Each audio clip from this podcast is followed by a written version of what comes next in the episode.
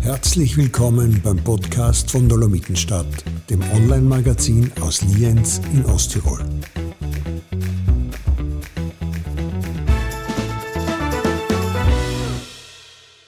Hallo liebes Dolomitenstadt-Publikum, herzlich willkommen zu einem Podcast in Lienz.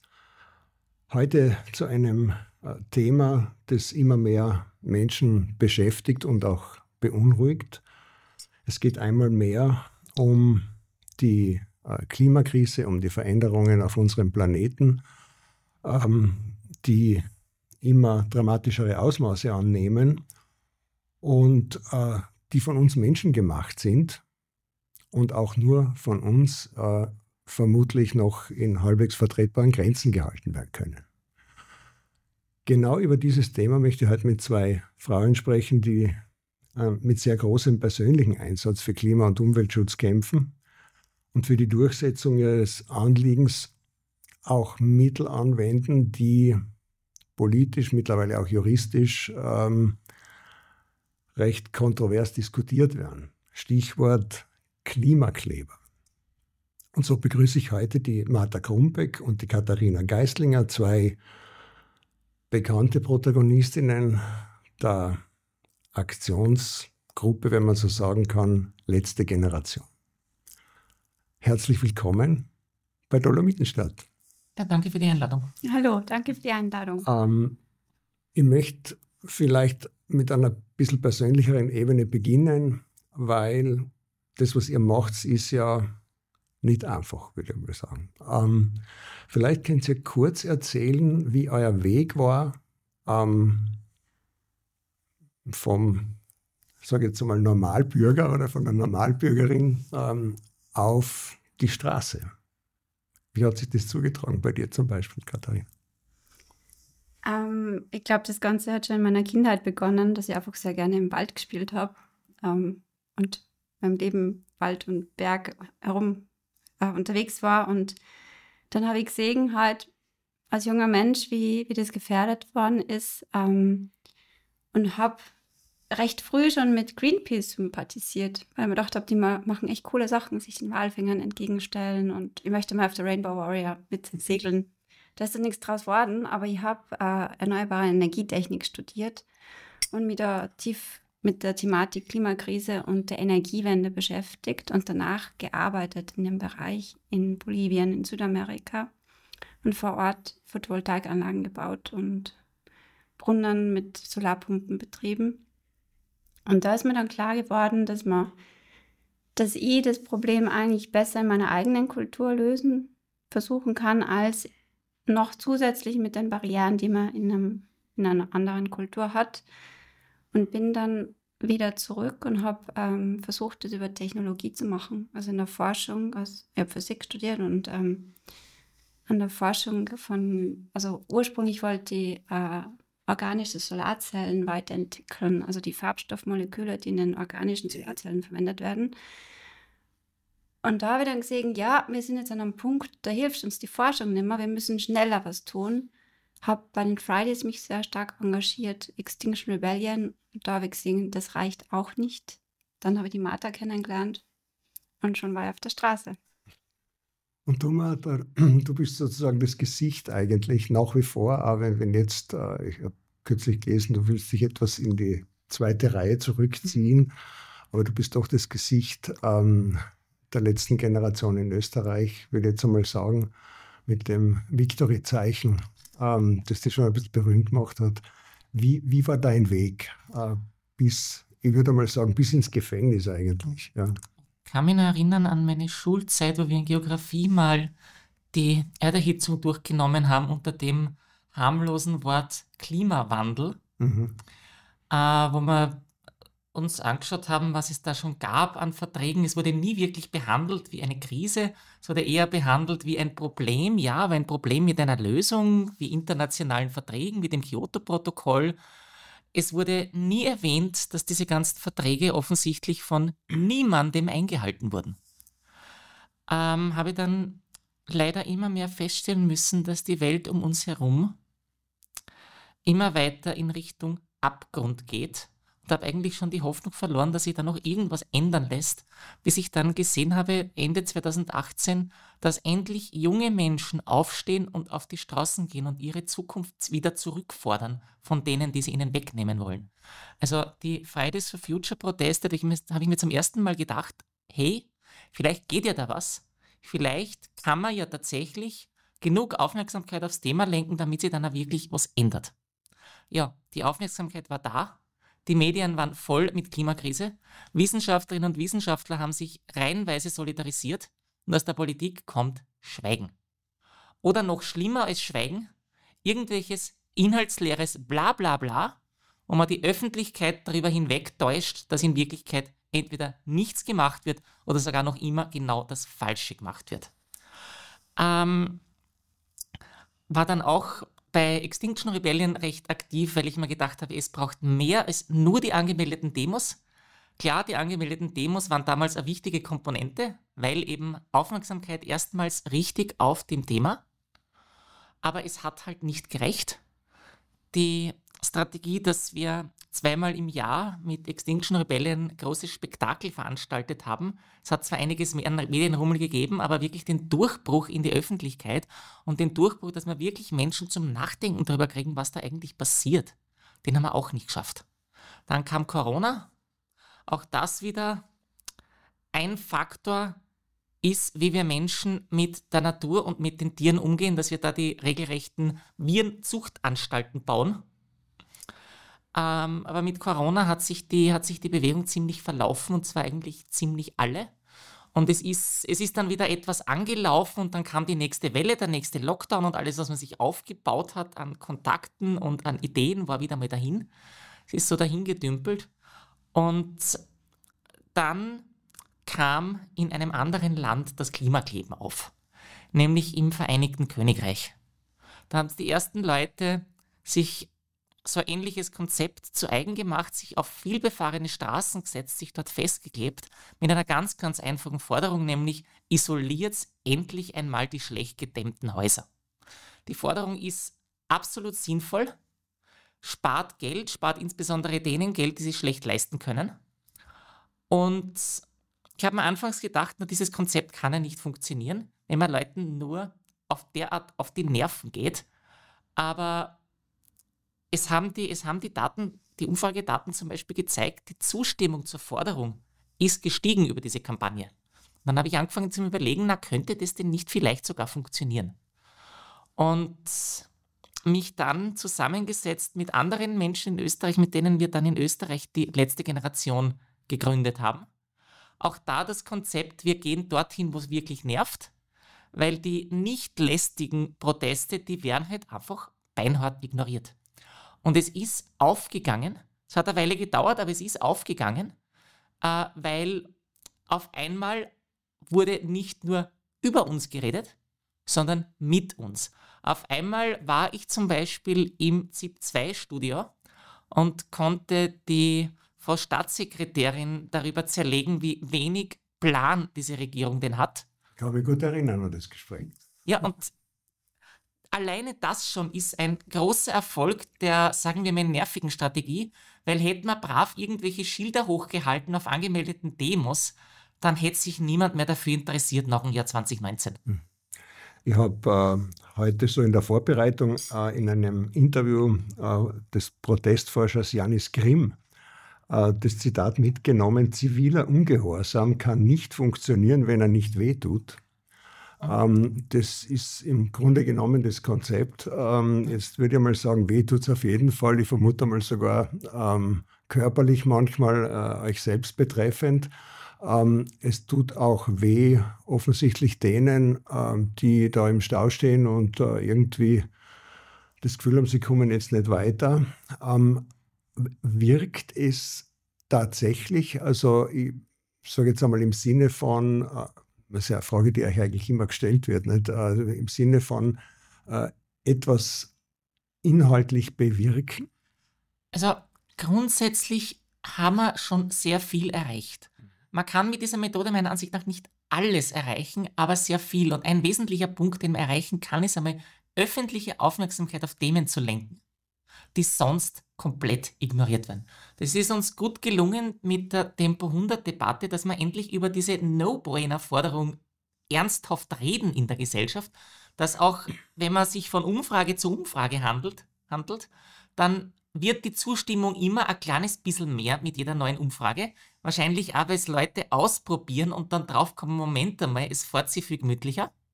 Und zweitens schluckt das Auto weniger Sprit. Ähm, und es haben sich auch WissenschaftlerInnen öffentlich dazu bekannt, dass das eine sinnvolle Forderung ist. Unter anderem die gute Frau Helga Kromp-Kolb, die ist sonst ein sehr, sehr scheues Reh, die sich sehr verklausuliert ausdrückt mit dieses Projekt wäre vielleicht keine gute Idee.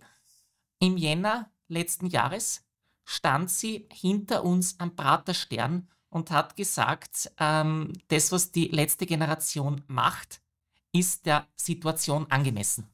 Die Wissenschaft ist ja eigentlich, wenn man es ein bisschen so beobachtet, äh, relativ stark auf eurer Seite.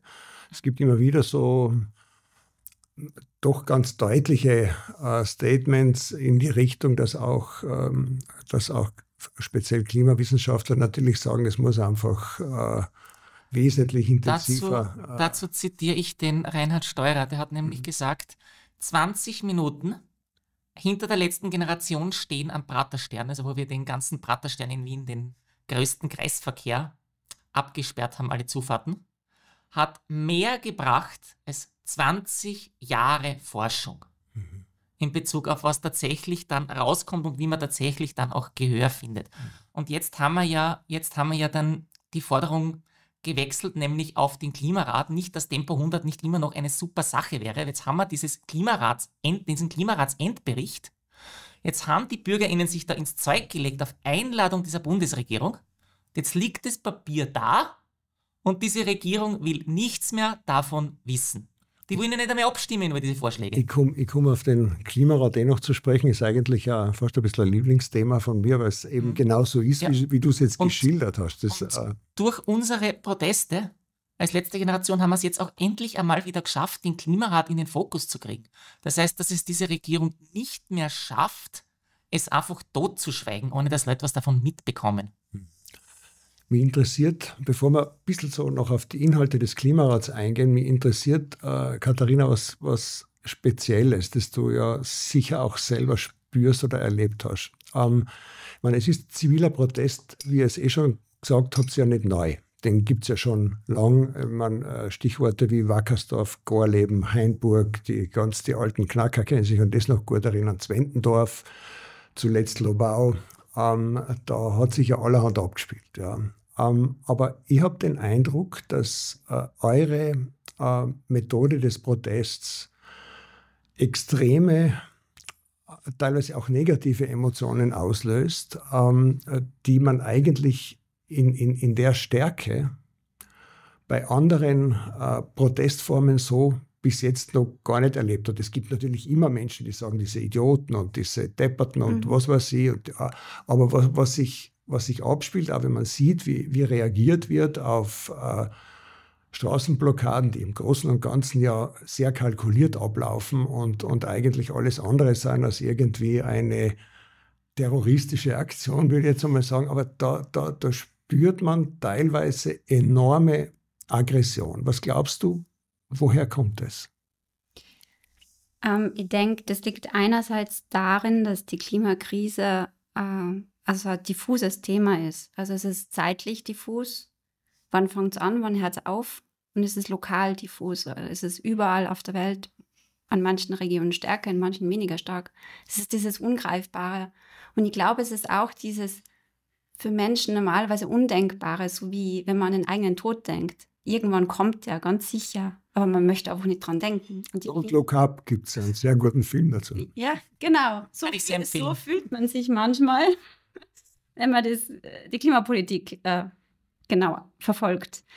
Ähm, also ich glaube, es ist diese, dieser, dieser ungeheuerliche Gedanke, dass wir uns gerade, also wir als Menschheit unsere Lebensgrundlagen so zerstören, dass die menschliche Zivilisation nicht mehr existieren wird können, wenn wir so weitermachen. Und wenn man diesen Gedanken zulässt, der ja wissenschaftlich fundiert ist, also da braucht man nicht mehr drüber diskutieren. Also da sind die Wissen, ist die wissenschaftliche Aussage ist sehr klar. So geht es nicht weiter. Das heißt. Und es ist, glaube ich, dieses, man möchte mit dem nicht konfrontiert werden. Wir konfrontieren, oder? Als, als KlimakleberInnen weisen darauf hin, dass wir das Problem haben und kriegen dann natürlich den ganzen Frust ab, weil es spürt ja jeder und man weiß es, man verdrängt es. Das ist, glaube ich, ein tiefenpsychologisches Problem der Verdrängung.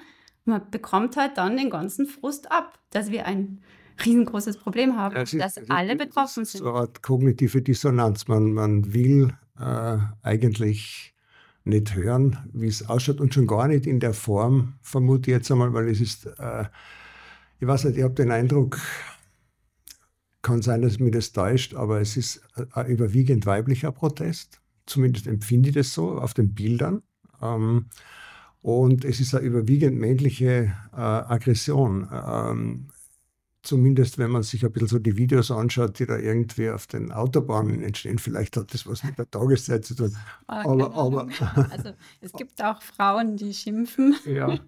ähm, du hast einen besseren Überblick über. Ähm, bezüglich, dem, bezüglich, wo die Aggression herkommt, kann ich eigentlich zustimmen. Ansonsten sind wir sehr bunt durchgemischt. Es gibt gelegentlich einmal Gruppen, wo nur, wo nur Männer nebeneinander auf der Straße sitzen. Gelegentlich gibt es das Umgekehrte. Meistens sind es ganz gut durchgemischt. Also ich würde nicht sagen, dass wir bei den Leuten, die auf die Straße gehen, einen großen Überhang haben von dem einen Geschlecht oder dem anderen.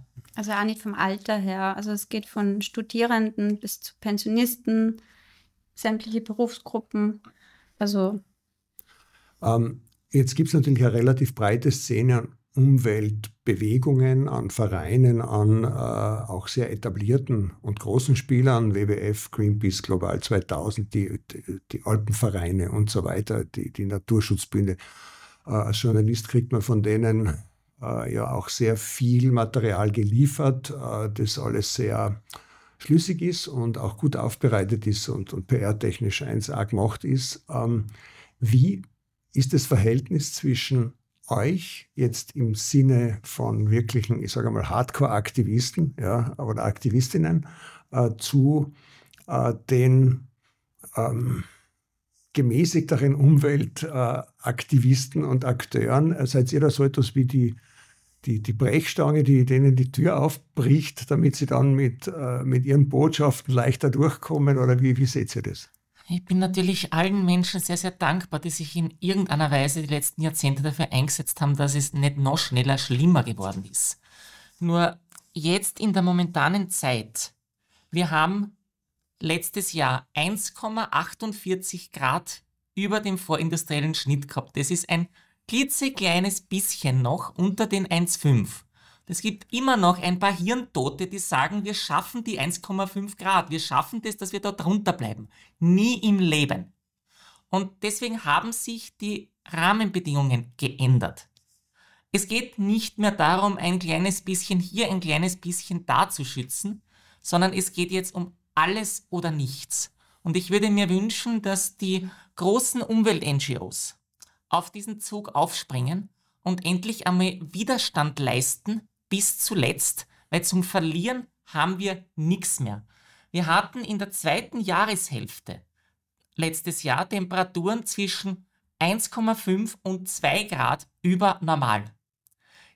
Dieses Jahr wird voraussichtlich noch schlimmer, weil es nämlich bei der, bei, weil wir jetzt nämlich den El Nino haben, das ist quasi die heiße Phase, die letztes Jahr angefangen.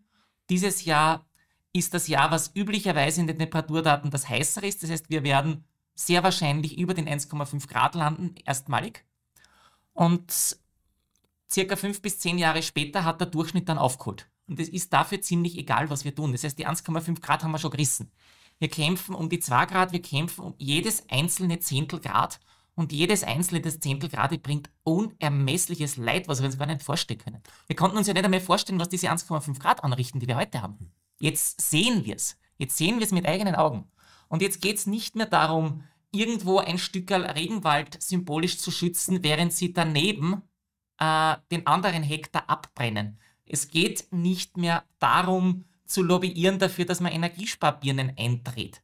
Es geht darum, dass wir schnellstmöglich rauskommen aus den fossilen Brennstoffen, die uns die Erde vergiften, dass wir zumindest keine einzige neue Bohrung mehr zulassen, wie der UN-Generalsekretär sagt, neue Investitionen in fossile Brennstoffe sind moralischer und ökonomischer Wahnsinn.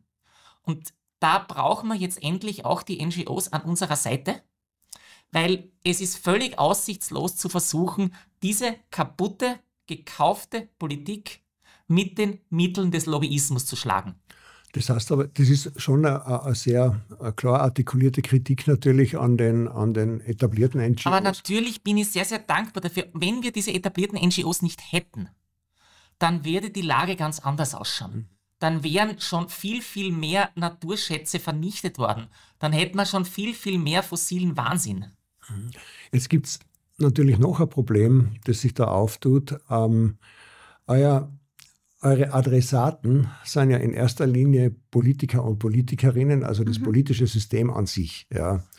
Wir haben ein Wahljahr, das kann man jetzt als, als, als Chance oder Drohung empfinden. Auf jeden Fall ähm, ist die Frage, die ich euch gerne stellen würde, glaubt ihr wirklich, dass ähm, die politische Elite, wie sie sich bei uns im Land so darstellt, tagtäglich, dass die das das Ruder wirklich in der Hand haben in, in den äh, klimatechnischen und Klima.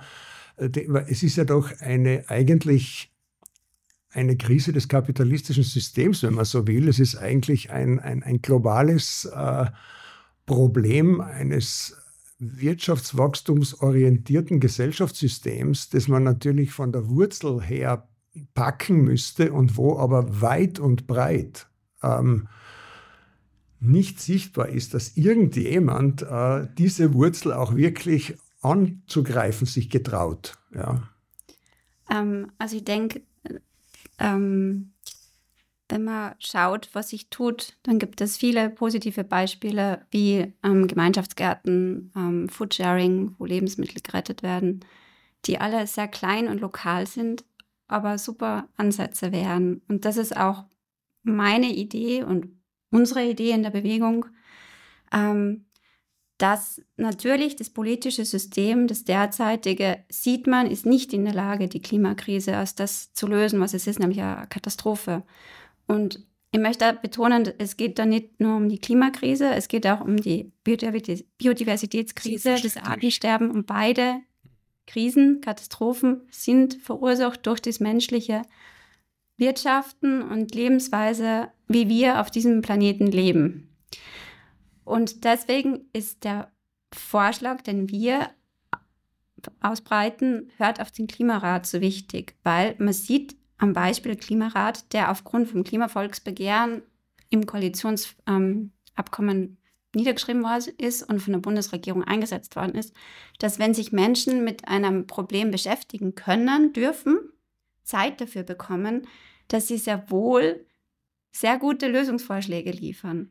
Das ist ja das Spannende. Der, der, der Klimarat hat ja wirklich richtig coole, viele sehr gute und schöne Lösungsvorschläge. Steht auch immer, die, die, das Konvolut, das am Ende herauskam, gibt es ja auch als schöne, schlanke Broschüre, die sich jeder runterladen könnte, den es interessiert. Ja. Ich habe es auch mitgebracht. Eben, und das ist ja eigentlich etwas, wo da, da steht ja immer drunter einstimmig beschlossen. Ja. Ähm, und das sind eigentlich sehr viele, sehr radikale, man würde jetzt mal sagen, vor dem Hintergrund unseres Gesellschaftssystems durchaus knackige Ansätze, die einstimmig beschlossen wurden. Mhm. Ähm, aber da stellen sich für mich wieder zwei neue Fragen. Das eine ist, nicht nur, warum äh, reagiert die Politik nicht darauf, ja, äh, auf die von ihr selbst inszenierte Bürgerbeteiligung.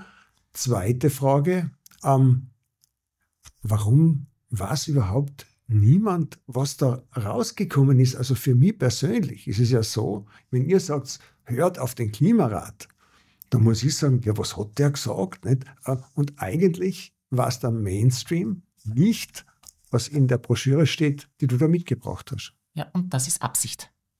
Das ist die Absicht, insbesondere von der ÖVP, aber die Grünen spielen dieses Spiel leider, leider brav mit, nämlich dass man einfach immer in der Öffentlichkeit die Klappe hält, dass man nichts mehr davon erzählt und diese wunderbaren Forderungen möglichst schnell versenkt. Da sind so primitive Sachen drinnen wie, wenn wir wollen, dass Menschen aufhören. Also die, primitiv im positiven Sinne. Ja, ja, na, sowieso einfach, klar, ist, ist mir schon klar. Spritfresser zu kaufen, dann sollte man doch aufhören, für diese Dinger Werbung zu machen. Ja, und sie auch noch zu, äh, teilweise zu subventionieren. Es ist, es, ist, es ist absurd. Es ist einfach nur absurd, wie einfache Forderungen hier drinnen sind, die einfach nicht umgesetzt werden. Also nicht ja. Vielleicht, wir haben innerhalb der Bewegung eine große Diskussion gehabt, schreiben wir jetzt einzelne Forderungen des Klimarats auf unsere Transparente oder nicht? Und wir haben gelernt, die Forderungen müssen kurz und einfach sein, weil wir hm. den Transport der Botschaft in die Medien so schwierig ist. Ähm, deswegen haben wir uns äh, für Hört auf den Klimarat ähm, geeinigt. Und bei jeder Straßen, äh, bei jedem Straßenprotest habe ich das mit mhm. ähm, und versuche mit den Leuten vor Ort drüber zu reden. Und wenn die ersten Emotionen mal rausgeschimpft sind von, von den Krantigen, also wir, es gibt da sehr viele, die sehr positiv äh, und, und, und also unterstützen, Passanten, die zufällig vorbeikommen. Und wenn man dann mal ins Reden kommt, dann sagen sie, ja, eigentlich ist das ja eher eine gute Idee. Also es ist so die. Das ist ja das Paradoxon. Das, das ist eigentlich, äh, es ist eigentlich ähm, äh, ein gigantisches Kommunikationsversagen, äh, das, das da äh, Platz greift, wobei man schon sagen ich glaub, muss. Kein, ich glaube, es ist kein Kommunikationsversagen, weil Versagen hätte bedeutet, man hat was probiert und es ist nicht aufgegangen. Das war ein absichtlich, das war absichtliche Nullkommunikation. Man hat halt pro forma dieses Abschlussevent gemacht, aber man hat kein Follow-up gemacht, man hat nichts unternommen, um diese Forderungen in der Bevölkerung bekannt zu machen. Und jetzt kommt's, man hat auch nichts unternommen, um im Nationalrat zum Beispiel über diese Forderungen zu reden. Da liegen 93 Vorschläge, ausgearbeitet von den BürgerInnen im Auftrag der Regierung.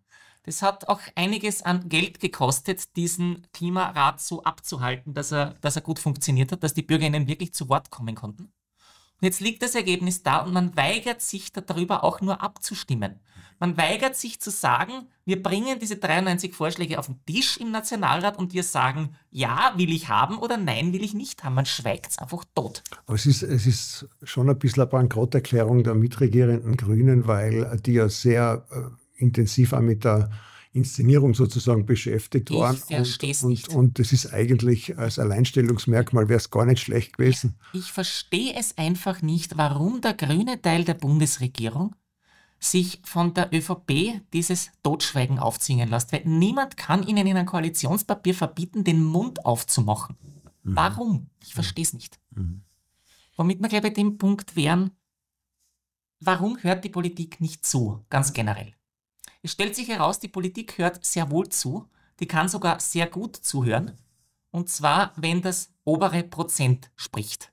Dann sind sie ganz ohr, und wenn ein Herr Benke einen Sondertermin braucht beim Amt an einem Feiertag, dann sperrt man ihm das Amt auch prompt auf. Das heißt, diese Regierung kann sehr, sehr gut zuhören, nur sie hört nicht auf die allgemeine Bevölkerung. Das ist auch aus, aus Daten belegt, wenn man es vergleicht.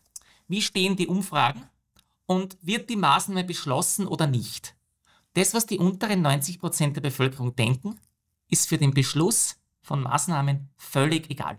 Das, da gibt es Daten für die USA, wo sich das eindrucksvoll herausstellt. Es gibt Daten für Deutschland, wo sich das eindrucksvoll herausstellt. Das dürfte ein relativ allgemeines Phänomen sein. Und man sieht ja auch, wo der Nutzen hinkommt von dieser reichen gesteuerten Politik oder von dieser reichsten gesteuerten Politik. Wenn nur jemand reich ist, heißt das nicht, dass man gleich den Einfluss auf die Politik hat. Da braucht man schon die Milliarden oder das internationale Unternehmen. Und eine der Folgeerscheinungen ist, dass die Reichsten immer reicher werden, was dazu zum Beispiel geführt hat, dass die Top 5 in der Vermögensliste seit der Corona-Pandemie ihr Vermögen mehr als verdoppelt haben. Die fünf reichsten Menschen der Welt. Wir haben es eh geschrieben, das ist, das ist ja jetzt auch im Davos den, den äh, Leuten vorgelegt worden. Aber ich sehe schon noch ein anderes Problem auch noch. Ich meine, selbstverständlich ist die Klimakrise auch eine Verteilungskrise. Das, wir, das, das Tragische ist ja, dass sozusagen die Verursacher und die, und die Haupt darunter Leidenden eigentlich nicht identisch sein. Ja, also wir, wir Reichen äh, befeuern den Planeten, da gehören wir in Wirklichkeit selber auch dazu. Und, und die Ärmsten und Armen im globalen Süden ertrinken oder, oder verbrennen. Ähm, aber es gibt jetzt bei uns lokal, wir haben, wie wir schon gesagt haben, aber Wahljahr natürlich schon ein anderes Phänomen auch noch, das jetzt nicht nur die, äh, die, die privilegierten Klassen betrifft. Ähm, es ist noch gar nicht so lange her, da haben äh, Corona-Demonstranten versucht, ähm, den Freiheitsbegriff so zu interpretieren, dass man jederzeit ohne Maske, auch wenn es äh, ein Gesetz gibt, äh, herumrennt und wenn man es nicht macht, dann, dann, dann ist man irgendeiner Diktatur unterworfen. Heute sind teilweise dieselben äh, Gruppierungen, die damals noch äh, das als Einschränkung ihrer Freiheit gesehen hätten, schimpfen über äh, Klimakleber als Klimaterroristen und äh, der rechte Rand der Politik, also jetzt nicht nur die Rechtsmitte, äh, sondern der ganz der rechte Rand polemisiert ja am allerschwersten und vor allem auch in den unteren Schichten äh, ganz genau gegen Leute wie euch. Äh, ja. Und, und auch das ist eigentlich eine tragische Entwicklung, die, die, die spannend ist vor dem Hintergrund der Nationalratswahlen, die auf uns zukommen. Ja, das hängt, da hängt ja sehr, sehr vieles zusammen. Gerade diese betreffenden Schichten haben in den letzten 20, 30 Jahren sehr, sehr viel verloren. Weil deren Reallöhne, also was man sie für den Lohn tatsächlich kaufen kann, ist nämlich nicht nur stagniert, sondern sogar gesunken. Weil sich nämlich, weil die Jobs immer prekärer werden und weil sich die Reichsten immer mehr einstecken, weil es die Politik ihnen erlaubt. Jetzt hängen die Leute im Hamsterradl. Wie zahle ich meine Miete? Alles wird immer teurer, Lebensmittel zum Beispiel.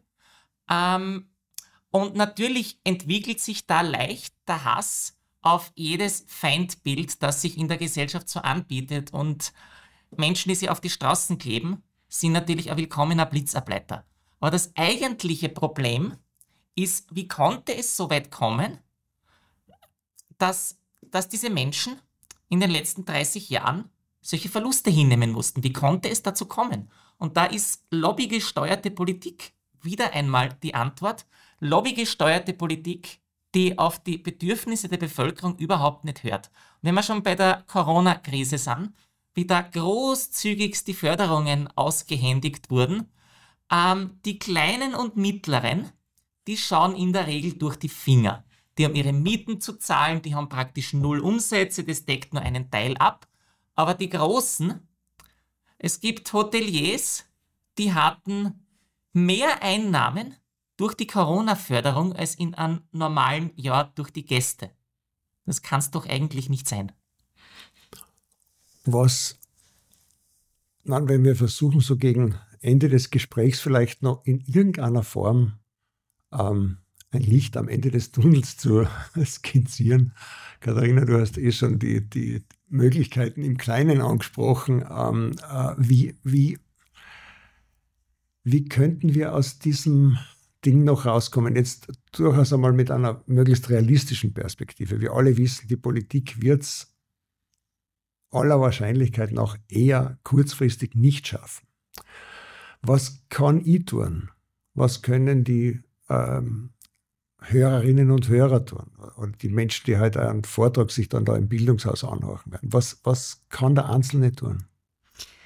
Ähm, das klingt jetzt vielleicht provokativ, aber sich das nicht gefallen lassen. Also aktiv auf die Politiker, Politikerinnen zugehen und sagen, wir haben euch gewählt. Wir haben unser Leben in eure Hand gelegt. Ihr seid dafür gewählt, dass ihr vorausschauend Entscheidungen trefft für die gesamte Gesellschaft. Bitte macht eure Arbeit. Ähm, und woraus ich Kraft schöpfe. Also ich bin jetzt nicht mehr bei den Verwaltungsübertretungen beteiligt. Ähm, aber bin nach wie vor emotional sehr verbunden mit der letzten Generation. Ähm, wenn man eine Geschichte zurückschaut, Sie haben es vorher eingangs erwähnt, solche Protestformen des zivilen Ungehorsams sind sehr erfolgreich und sehr effizient. Und ich hoffe, dass wir in 20 Jahren zurückblicken auf jetzt und sagen, ja, das hat in der Gesellschaft einen Diskussionsprozess angeregt. Das Thema ist, also das Thema ist ähm, in allen Kaffeeküchen besprochen worden. Und wir haben es geschafft. Also konkret kann ich nur sagen, ähm, Empfehlungen wie die des Klimarates umsetzen, sich aktiv beteiligen bei Bürgerbeteiligungsprozessen, in den Dörfern Bürgerbeteiligungsprozesse anstoßen und den gewählten Vertretern zeigen, wenn sie es ihr nicht macht, dann machen es halt wir selber. Und wir schauen, dass Zebrastreifen eingeführt werden und dass die Gehwege verbessert werden. Einfach zeigen, wir haben, wir haben ganz viel Kraft und Energie in uns und wir sind nicht irgendwelche Schafe, die da auf die Schlachtbank geführt werden, sondern wir lassen uns das nicht gefallen und wenn es zu viel ist, dann stehen wir auf und zeigen das und nehmen das Ganze auch aktiv, konstruktiv in die Hand.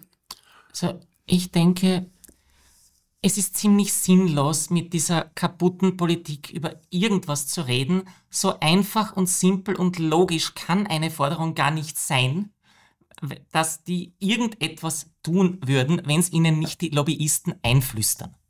Das heißt, ich sehe es ähnlich, wir müssen uns selber organisieren, wir müssen selber aufstehen und sagen, so kann es nicht weitergehen wir müssen als ganze Gesellschaft zusammen entscheiden. Da war ja der Klimarat als ein super Beispiel, wie zufällig geloste Menschen aus der Bevölkerung quasi wirklich die ganze Bevölkerung abbilden und nicht nur einen kleinen Teil davon, nicht nur zum Beispiel das eine Prozent, das sich die Lobbyfirmen leisten können. Und dann müssen wir gemeinsam eine Lösung finden, nicht für die 1%, nicht für die 99%, sondern für die 100%. Und diese Lösungen notfalls auch selber umsetzen, wenn Politikerinnen und Politiker völlig unfähig sind, das zu tun. Und ich glaube, da fangen wir am besten lokal an, wo man vielleicht gemeinsam mit der lokalen Bevölkerung ein lokales Ärgernis angehen kann. Zum Beispiel extrem viel Verkehr, der den AnrainerInnen auf die Nerven geht. Zum Beispiel lokale Naturzerstörung für den 27. Supermarkt mitten in der grünen Wiese, wo daneben eh schon drei andere stehen. Das ist ja etwas, was, ich kann es als Lokaljournalist natürlich sagen, was durchaus ähm, immer auf recht große und positive Resonanz stoßt. Also diese Themen sind bei uns zum Beispiel Flächenversiegelung ist ein Riesenthema. Ähm, was ich persönlich auch gar nicht unspannend finde, das ist, dass speziell im ländlichen Raum natürlich diese, sage ich mal, genossenschaftlichen Traditionen eigentlich noch relativ stark da sind. Ähm, natürlich auch politisch vereinnahmt, äh, aber da, da gibt es eigentlich eine, ähm, einen relativ hohen sozialen Zusammenhalt noch in manchen Fragen und da ist man auch noch relativ nahe an der Natur. Ja. Ähm, trotzdem zeichnet sich, vermute jetzt einmal, äh, für die Wahlen im Herbst nicht wirklich ab, dass das äh, irgendeinen Niederschlag findet in der Zusammensetzung des neuen österreichischen Parlaments? Oder wie schätzt ihr das ein, abschließend? Man sieht ganz eindeutig, dass Leute frustriert sind, dass Leute die Schnauze voll haben von dieser kaputten Politik und sie wählen halt die, die am lautesten schreien, dieses System ist kaputt und die Eliten ziehen euch über den Tisch. Und mit dem haben sie eigentlich recht. Nur das Problem ist, wenn man diese betreffenden Leute ans Ruder lässt, jedes einzelne Mal ist immer dasselbe passiert, nämlich sie haben die Ärmeren erst recht ausgenommen. Siehe zum Beispiel 12-Stunden-Tag, alles jetzt wieder vergeben und vergessen. Äh, und ich denke, das Problem ist nicht, dass die Rechtsaußenparteien so stark sind. Ich glaube, das Problem ist eher, dass die Nicht-Rechtsaußenparteien, die demokratische Mitte, versagt hat. Dass die demokratische Mitte einfach nicht auf die Bevölkerung hört und sich nicht um die Nöte und Ängste weiter Teile der Bevölkerung kümmert. Und dann wählen die Leute halt wen anders. Mhm. Weil was haben sie zu verlieren? Äh, wie sich aber in der Geschichte gezeigt hat, Leute haben immer noch sehr, sehr viel zu verlieren und nicht zu sagen alles. Wie geht es mit euch persönlich weiter? Du, Katharina, wirst einmal in nächster Zeit nicht mehr auf der Straße zu treffen sein. Richtig. Ähm, was was ähm, auch berufliche Gründe hat. Äh, und äh, wie, wie, wie, wie, was planst du so? Ähm, also ich habe eine super coole Arbeit, wo ich sehr viel bewegen kann ähm, für den Klimaschutz. Ähm, man trifft mich zurzeit viel in Gerichtssälen, weil ich habe ein Jahr lang äh, voll im zivilen Widerstand verbracht das hat große finanzielle Konsequenzen und ähm, nach wie vor bedeutet es einen großen zeitlichen Aufwand, eben die ganzen die Verhandlungen. Ja. Verhandlungen, ja. Und ähm, genau, und ich vergleiche das immer mit einer Art Höhenbergsteigen, wo man eine Zeit lang in großen Höhen unterwegs sein kann, aber dann muss man wieder in normale Gefilde und sich regenerieren. Ähm, ja, und was die Zukunft bringt, das weiß ich nicht. Momentan, also ich bin ich bin froh, dass ich es gemacht habe, aber ich muss auch sagen, ich bin froh, dass ich jetzt wieder ähm, mal im Basislager im Basislager bin. Ja. Für längere Zeit. Alles klar. Martha, dich werden wir wahrscheinlich regelmäßig nach wie vor in Aktion sehen? Oder ja, sind möchte, deine Pläne? Ich möchte mich eben darauf konzentrieren, den lokalen BürgerInnen zu helfen und lokalen Widerstand zu fördern. Also wenn es wo zum Beispiel schon eine BürgerInneninitiative gibt, die sich gegen ein Wahnsinnsprojekt zur Wehr setzt, denen mit Rat und Tat zur Seite stehen, damit das wirklich Widerstand mit Biss wird. Weil den braucht es nämlich, damit wir irgendwo was erreichen und damit wir erst endlich einmal anfangen, solche Wahnsinnsprojekte zu verhindern, beziehungsweise Verbesserungen auch durchzusetzen. Widerstand mit Biss, ein schönes Schlusswort. Ähm, ich bedanke mich sehr herzlich. Äh, ich freue mich, dass es euch gibt. Ich glaube, es ist wichtig. Ähm, ich bin schon gespannt, wie jetzt die Veranstaltung dann ablaufen wird und ähm, kann euch versprechen, dass wir uns bemühen werden, die Themen des Klimarates und seine Empfehlungen in Zukunft auch medial breiter vorzustellen, damit wenigstens in Osttirol die Menschen wissen, was in, dem, äh, in dieser Broschüre steht. Es gibt ja auch einen Osttiroler Klimarat, einer der 100 war Osttiroler, der da mhm. dabei war, ein sehr engagierter Mann.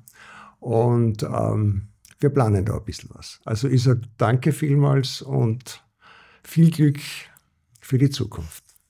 Vielen Dank für die Einladung und fürs Gespräch. Danke. Ihnen auch alles Gute.